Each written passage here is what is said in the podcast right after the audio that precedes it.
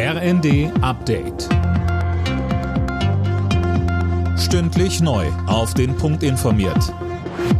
Ich bin Daniel Stuckenberg. Guten Morgen. Wenn die Gasumlage im Herbst kommt, braucht es dringend weitere Entlastungen für die Bürgerinnen und Bürger. Das fordert DIW-Präsident Fratscher in der Rheinischen Post. Mehr von Tom Husse. Fratscher geht von einer Verdreifachung der Heizkosten bei Gas aus. Deswegen muss die Bundesregierung dringend ein weiteres Hilfspaket für Menschen mit mittleren und geringen Einkommen schnüren, so Fratscher. Alles andere würde, so wörtlich, zu einer sozialen Katastrophe führen. Bundeswirtschaftsminister Habeck hatte gestern erklärt, dass Gasimporteure ihre Mehrkosten voraussichtlich ab Oktober an die Verbraucher weitergeben können.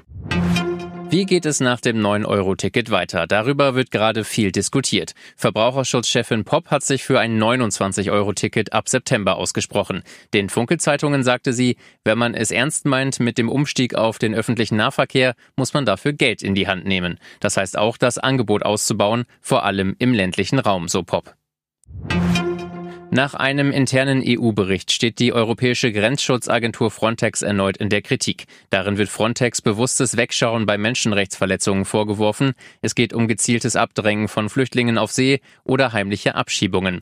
Außenministerin Baerbock hat sich gestern in Griechenland ein Bild von der Arbeit von Frontex gemacht. Welche Rolle da Frontex spielt, das wurde in den letzten Monaten, seitdem der erste Bericht da war, ja schon angegangen. Darüber haben wir heute auch hier besprochen, dass mehr Menschenrechtsbeobachter vor Ort sind.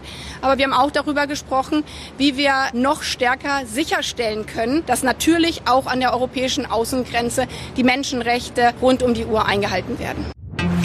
Die Mannschaft ist Geschichte. Der DFB schafft den Markennamen für die Nationalelf ab. Das hat der Verband jetzt bekannt gegeben. Die Bezeichnung hatte bei Fans immer wieder für Kritik gesorgt.